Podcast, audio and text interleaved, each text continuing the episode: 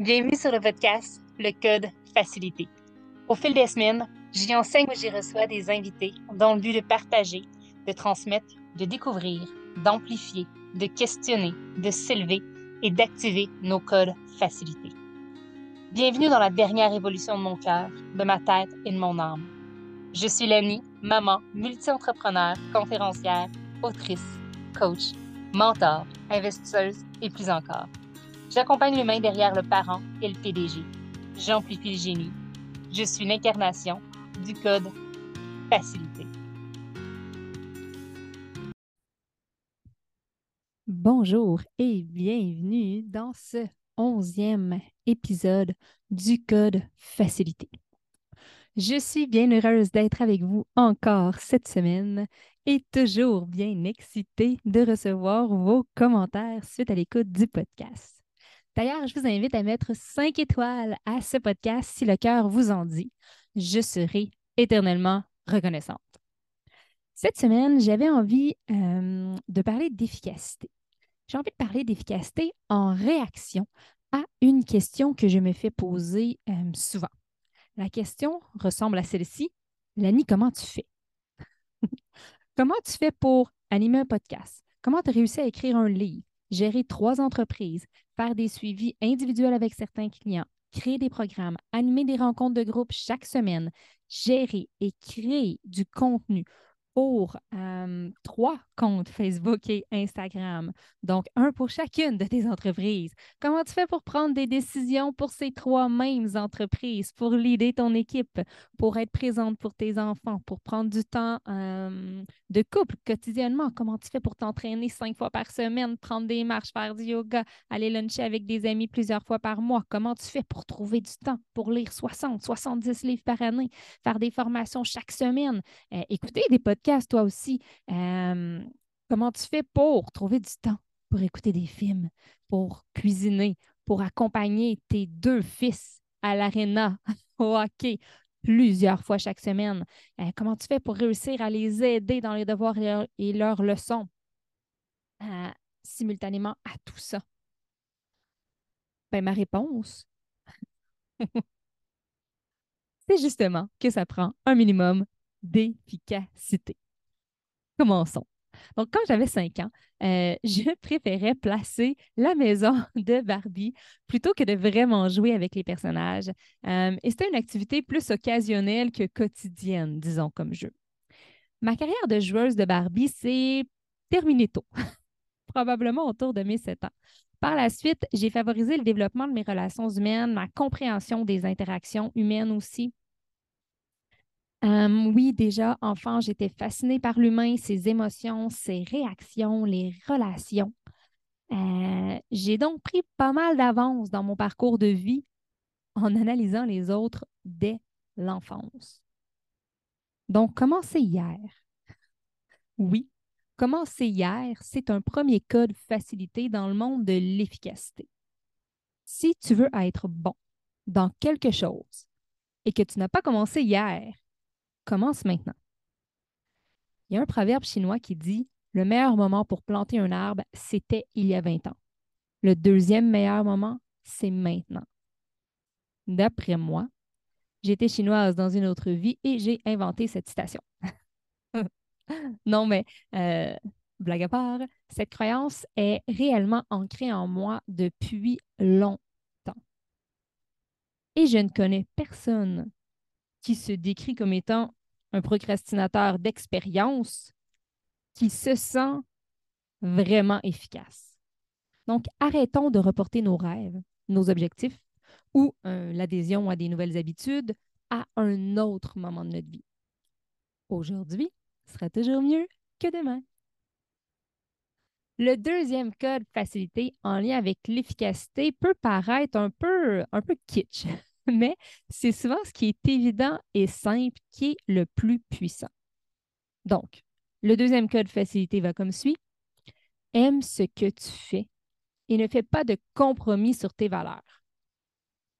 Disons que tu n'aimes pas la course à pied, mais tu veux faire du cardio.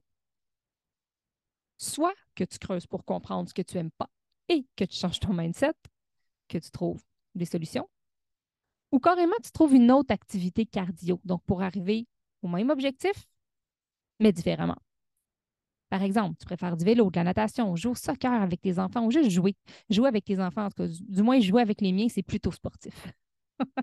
tu pourrais euh, danser, faire des entraînements haute intensité. Il y a plein de choses que tu peux faire pour travailler ton cardio qui n'incluent pas la course. Mais disons que ça tente de comprendre concrètement ce que je veux dire par creuser et changer ton mindset parce que tu aimerais peut-être ça aimer la course et que tu n'as pas de problème de santé particulier. Je t'invite à utiliser la règle des cinq pourquoi. Ça, ça veut dire te poser cinq fois la question pourquoi.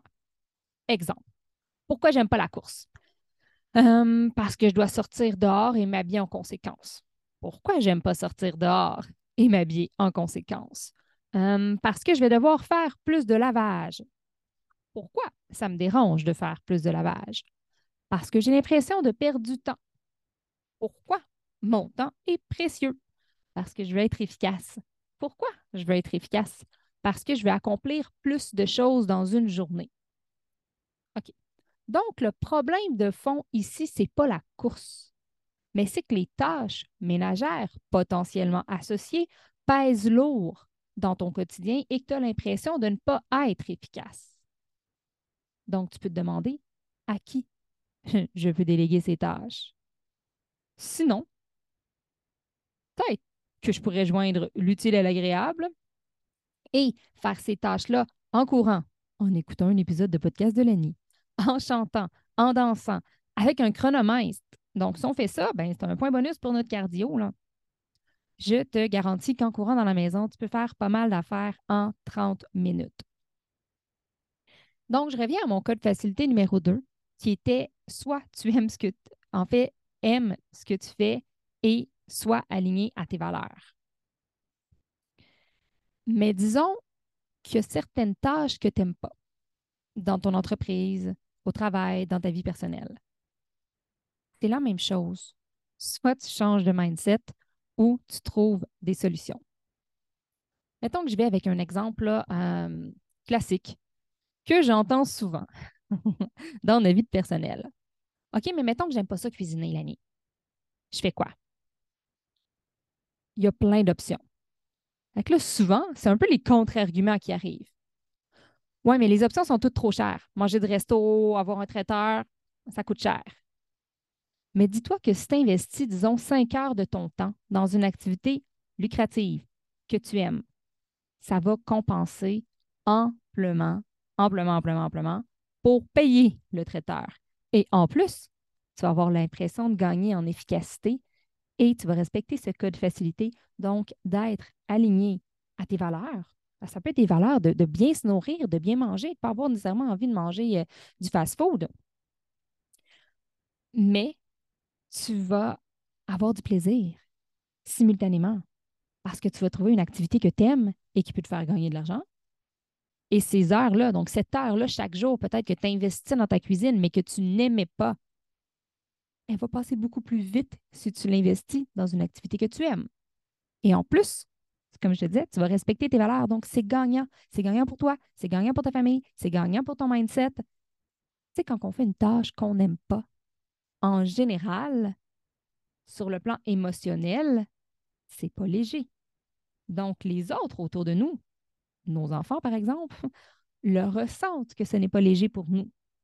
Donc, si on veut plus de légèreté, plus de plaisir dans nos maisons, dans nos familles, apprenons à nous faire plaisir d'abord et avant tout. Code facilité numéro 3.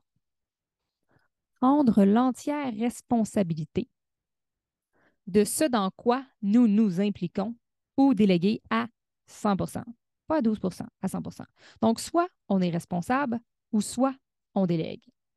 Mais dans les deux cas, ça se fait totalement.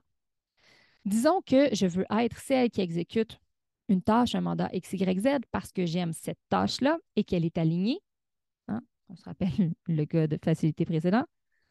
Je prends 100% de la responsabilité et du résultat et je me donne à 110 le petit plus, c'est ce qui m'amène, c'est ce qui m'amène pardon, à être plus efficace, à avoir plus de succès. Et si une tâche m'appartient, mais que j'ai envie d'en déléguer une partie, je reste responsable à 100% du résultat et de la délégation, donc du choix de la personne. Mettons qu'on se dit, OK, mais là, la personne, elle n'a pas bien fait sa job. Ça ne peut pas vraiment être ma responsabilité. C'était ta responsabilité de trouver une personne qui allait bien faire la job. Ça t'appartient. Donc, tu sais, puis là, je, parle au-dessus, mais je le ramène à moi. Ça m'appartient. Ça m'est déjà arrivé de déléguer des tâches à la, à la mauvaise personne. Ça m'appartenait. Donc, je n'en veux pas aux autres, à cette personne-là. C'est une perte de temps. En vouloir à une autre personne, c'est une perte de temps. J'aurais pu sélectionner la personne différemment. Je vois donc cette situation-là comme étant une opportunité d'apprentissage. Fait qu'elle n'a pas été vaine, ça m'a servi à quelque chose. J'ai appris, j'ai comme fait une formation. Et cet apprentissage-là va assurément me faire gagner en efficacité dans le futur. Et je cherche qu'est-ce que je peux changer moi dans cette situation-là. C'est beaucoup plus efficace de se centrer sur soi que de se centrer sur les autres. D'essayer de changer une autre personne, c'est très, très efficace. Mais disons que j'ai délégué et que j'ai pris le temps de déléguer la bonne tâche à la bonne personne. Je lui fais confiance et je n'exerce pas de contrôle. Je vais vous donner un exemple concret. Disons que je veux euh, qu'une personne s'occupe des publications pour, euh, pour mon chalet locatif. Donc, page Facebook, euh, compte Instagram. Je veux que la personne s'en occupe. Moi, je sais que cette tâche-là me prend environ une heure par mois. C'est donc inconcevable que je fasse une rencontre d'une heure chaque mois avec la personne qui s'occuperait de cette tâche-là. Parce que je sais que je vais devoir aller aussi approuver les, les, les, tâches, ben, pas les tâches, mais la tâche. Donc, aller approuver les publications. Euh, ici, en plus, je me mets à les reformuler, que je passe un petit 30 minutes par-ci par-là, que je change quelques visuels, un autre petit 15 minutes. Je perds du temps. Donc, cette tâche-là me prend plus de temps que ça m'en prenait quand c'est moi qui la faisais. Donc, personne n'est gagnant. Ni mon temps, ni ma relation avec cette personne-là, ni mon efficacité, ni le sentiment d'efficacité de la personne, ni mon portefeuille. Rien, ni personne n'est gagnant. Donc, si je délègue ce genre de tâche, j'assume à 100% qu'elle sera faite de manière différente que si moi, je la faisais. Je vais aussi utiliser un tableau ou un outil quelconque pour clarifier le contenu que je souhaite, le ton, le type de visuel, le nombre de publications à faire, le choix des plateformes. Euh, je risque de faire une checklist et un checkpoint d'approbation mais ça va être très bref. On parle de peut-être 5-10 minutes mensuellement pour aller lire les publications, euh, mettre un crochet sur OK, check, approuvé, approuvé, approuvé. Je vais peut-être faire une rencontre trimestrielle, disons, à peu près, euh, de réalignement de stratégie très bref. Mais ça, c'est si c'est nécessaire. Si la personne a bien compris que le tableau, l'outil de planification est clair, je n'ai pas besoin d'investir ce temps-là. Donc, je relis ce qu'elle a fait, approuvé, approuvé, approuvé, elle planifie. De cette manière-là, tout le monde reste dans sa zone de génie, tout le monde optimise son temps, tout le monde reste aligné, la relation reste agréable, satisfaisante. Donc, soit que je délègue à 100% ou soit que j'assume l'entière responsabilité à 100 mais dans tous les cas, ça se fait totalement. Pas de demi-mesure en termes d'efficacité. Le quatrième code facilité, en lien avec l'efficacité, euh, est au niveau des automatisations et de la planification.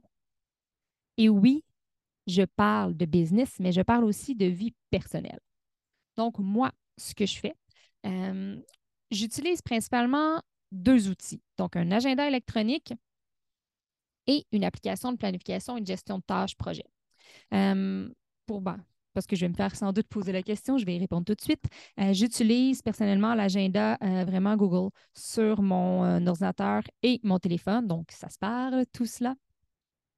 je vais même partager certains éléments à mon mari ou même à mon tout petit, donc mon, euh, garçon de 12 ans, pas celui de 7 ans, celui de 7 ans n'a pas encore, donc mon garçon de 12 ans, pour que ça apparaisse dans leur agenda quand ils sont concernés. Pour la gestion des tâches, c'est euh, Asana que j'utilise. Je fais euh, personnellement une planification à plusieurs niveaux, donc annuel, trimestriel, mensuel, hebdomadaire, quotidienne. donc, une fois par année, je fais celle annuelle. Une fois par trimestre, je fais celle trimestrielle. Bon, on comprend, ainsi de suite. Et en fin de journée, je revois tout le temps la journée du lendemain pour optimiser mon temps, savoir où je m'en vais, être plus efficace. Donc, prendre ce temps-là me fait sauver du temps littéralement.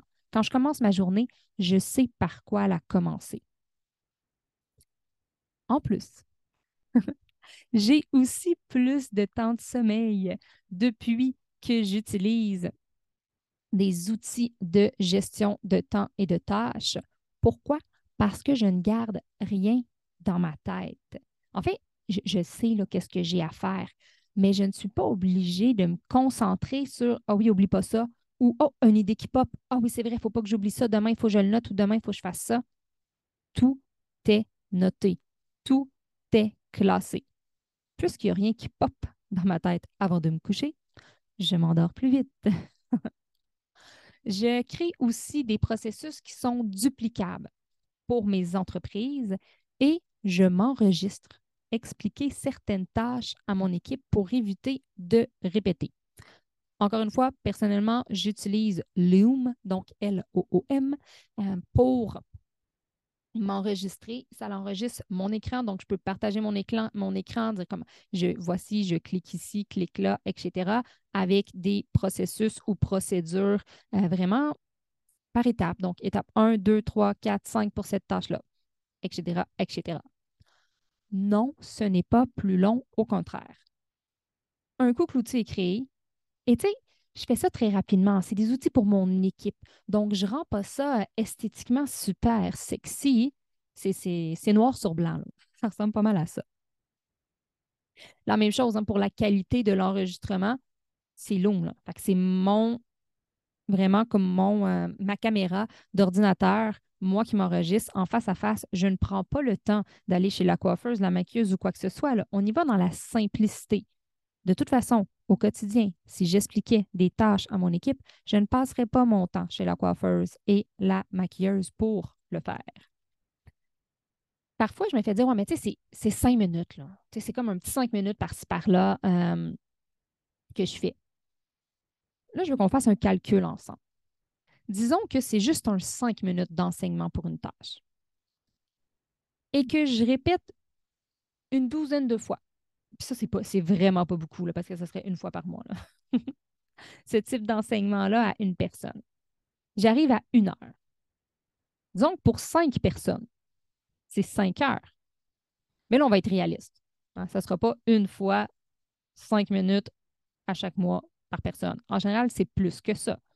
On peut facilement faire x 10 et même potentiellement plus. Donc, ce cinq heures-là, si on fait x 10, ça devient 50 heures dans une année. 50 heures, c'est facilement une semaine de vacances de plus.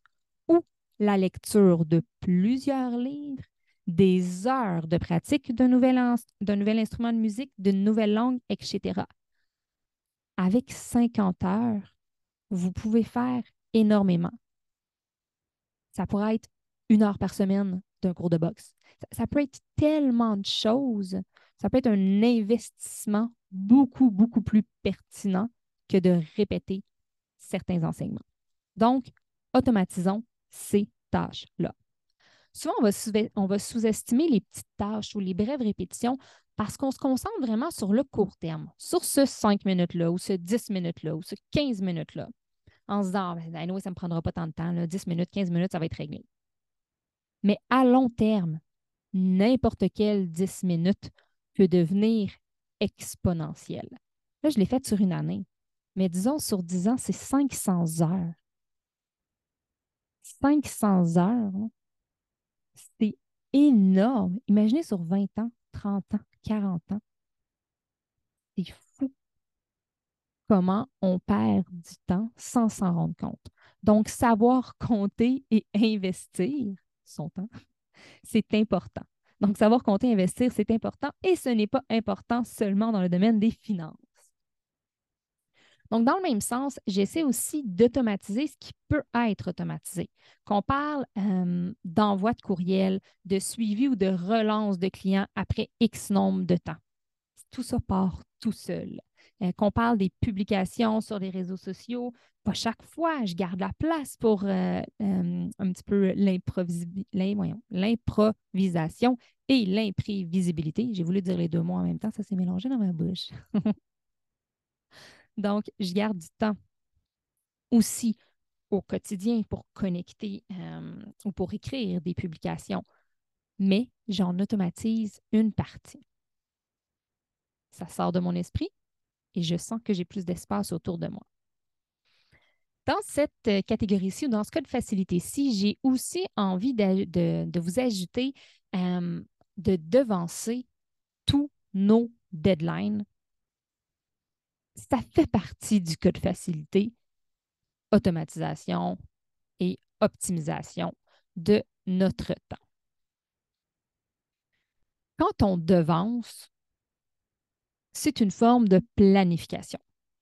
Moi, j'ai commencé à faire ça quand j'étais euh, enfant, beaucoup relié à l'école. Donc, si un travail était, était à remettre le vendredi, je me disais, OK, il doit être prêt pour le mercredi cette manière-là, si je devais faire un ajustement de dernière minute ou qu'il y avait un imprévu qui survenait, j'avais l'espace mental et temporel nécessaire pour le faire. Donc, cet espace-là me permettait de préserver mes émotions, ma santé mentale. Ce qui a fait en sorte, la plupart du temps, il n'y en avait pas d'imprévu de dernière minute. Donc, c'était juste terminé et je pouvais faire autre chose j'ai fait un bac et une maîtrise complet sous ces principes-là, sans retard, sans urgence, sans nuit blanche. J'ai même remis mon travail final de maîtrise euh, quelques semaines à l'avance parce que j'avais envie de partir en voyage, j'avais envie de partir en voyage à une date précise. Donc, à mon retour de voyage, la date de remise n'était même pas passée.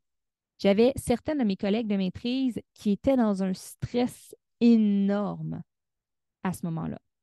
De mon côté, le travail avait été remis. J'avais même eu le temps d'aller en voyage avec mon mari et à ce moment-là, c'était seulement mon plus vieux qui était sur Terre. Donc, on est en voyage tous les trois. On a eu le temps de relaxer, de se concentrer sur nous. Être plus efficace, nous rend souvent meilleurs que les autres. Mais moi, de mon côté, c'est très personnel, être la meilleure, ce n'est pas nécessairement ce à quoi j'aspire. Par contre, me démarquer et être choisi pour ce qui compte pour moi, oui, c'est ce à quoi j'aspire. Et je m'organise pour que ça arrive. Une de mes recettes préférées pour que la magie arrive dans ma vie est justement liée à ça. Pour moi, la manifestation, donc être clair dans mes, dans mes demandes, plus ma confiance, plus mes actions, ça l'égale de la magie. Donc, manifestation plus confiance plus action égale magie. La magie a besoin d'un petit coup de pouce, a besoin de beaucoup euh, d'initiative et de conviction. C'est important pour moi d'en parler parce que je me fais souvent dire que je suis chanceuse. Et oui, je pense que le fait que je sois une personne très positive, qui ait beaucoup de légèreté autour de moi, beaucoup d'espace pour accueillir, ça contribue à avoir un certain magnétisme. Mais je me mets en action. Donc, je vous dirais que c'était pas tout le temps de la chance si j'avais des bonnes notes à l'école et c'était pas tout le temps de la chance si j'ai démarré une entreprise et c'est pas nécessairement de la chance uniquement qui a fait en sorte que ça a très bien fonctionné dès le début. Il y a une grande partie d'action et je m'organise pour être efficace. Maintenant, je sais que certaines personnes qui m'écoutent ne sont pas nécessairement entrepreneurs ou se demandent comment appliquer ce type de principe-là à notre vie familiale. Donc, est-ce que c'est possible d'automatiser certaines tâches dans notre vie strictement, purement familiale? Donc, je vais vous donner un exemple, euh, relié un petit peu à ce que je disais euh, tantôt. Disons qu'on veut utiliser un traiteur. Hein. L'utilisation d'un traiteur de repas déjà préparés, c'est comme une automatisation de nos soupers. Hein? Donc oui, c'est possible d'automatiser certaines tâches dans notre vie familiale. C'est aussi possible de déléguer. Et dans le même sens, si on délègue, on choisit la bonne personne et on lui laisse la responsabilité de la tâche totalement. On n'est pas obligé de faire de rappel. On s'organise pour demander à la personne comment tu vas faire pour savoir que c'est le temps de faire ta tâche. Ça peut être une alarme. Hein. Il y a plein de possibilités. Donc, si on délègue, on le fait à 100% euh, C'est aussi possible d'utiliser la fonction planification de la laveuse. Donc, à la place de se dire qu'on doit faire le lavage demain matin, de le noter sur un bout de papier, le lendemain matin, de faire nos choses, de voir le bout de papier, de se dire Ah oui, zut, c'est vrai, je vais faire le lavage, d'aller partir euh, la laveuse. Pourquoi ne pas la remplir tout de suite et la démarrer en, euh, utilisant la fonction, par exemple, démarrer dans 10 heures, dans 12 heures, dans 14 heures? Même sens, même chose, je veux dire, dans le même, dans le même sens et la même chose pour éviter de faire des paiements ou des inscriptions divers, inscriptions à l'école, inscriptions dans des sports, pour nos enfants, pour nous. Pourquoi ne pas le mettre dans notre agenda? Plutôt que d'alourdir notre charge mentale? Et pourquoi ne pas le mettre dans notre agenda 48 heures ou 24 heures plus tôt? Faire comme premier petit rappel, dans 48 heures, tu vas avoir une inscription à faire. Ah, OK, c'est vrai. Donc, quand le vrai rappel, la journée même, parce que tu sais, une inscription, ce n'est pas tout le temps possible de le faire à l'avance. Souvent, il y a une journée euh, où ça débute. Bien, à ce moment-là, la journée où ça sera le temps de le faire, si mentalement on était prêt, ça va être plus facile, ça va être moins lourd. Ça nous permet d'alléger notre charge mentale. Bref, pour moi, l'efficacité, ce n'est pas de tout faire en même temps, mais plutôt se concentrer sur ce qui compte vraiment, sur nos zones de génie et nos zones d'envie. Avant de finir, j'ai envie euh, de faire une petite suggestion aussi en lien avec l'utilisation des écrans. C'est OK d'aller sur les réseaux sociaux, de connecter, d'analyser les tendances, de faire du social en version 2023. Je le fais aussi et il y a plusieurs entrepreneurs multimillionnaires que je connais personnellement qui le font aussi. Mais généralement, on le fait avec un objectif et une limite de temps. N'importe qui devient plus efficace dans son scrollage s'il sait qu'il y a 10 minutes top chrono. Moins de perte de temps à gauche égale plus de temps à droite. C'est purement mathématique. Euh, le contenu de cette semaine était davantage dans une énergie masculine. Malgré tout, il y a quand même eu plusieurs pistes pour nous aider dans nos réflexions et non seulement dans nos actions. Mais j'ai envie de souligner que se faire confiance plutôt que passer des heures à douter permet aussi d'augmenter son efficacité. Oui, parfois tu vas te tromper. Je me trompe aussi. Mais au final, je sors gagnante parce que j'ai appris et parce que les bons coups sont souvent beaucoup plus nombreux que les mauvais coups. Donc, se faire confiance plutôt que douter, c'est un autre cas de facilité. Arrêtons de douter. Avançons. Avançons parfois avec la peur, mais avançons. Donc, j'espère que tu as apprécié ce moment ensemble comme je l'ai apprécié de mon côté. Avec amour et gratitude, merci d'être toi. Merci d'être là. À une prochaine fois pour nous permettre tous ensemble de s'élever, de s'amplifier et de découvrir nos codes facilités.